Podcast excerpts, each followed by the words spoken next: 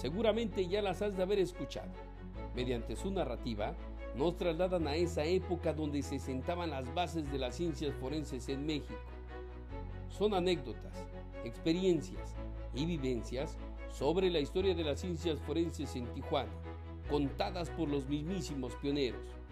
No te pierdas memorias de un criminalista a través de las plataformas digitales.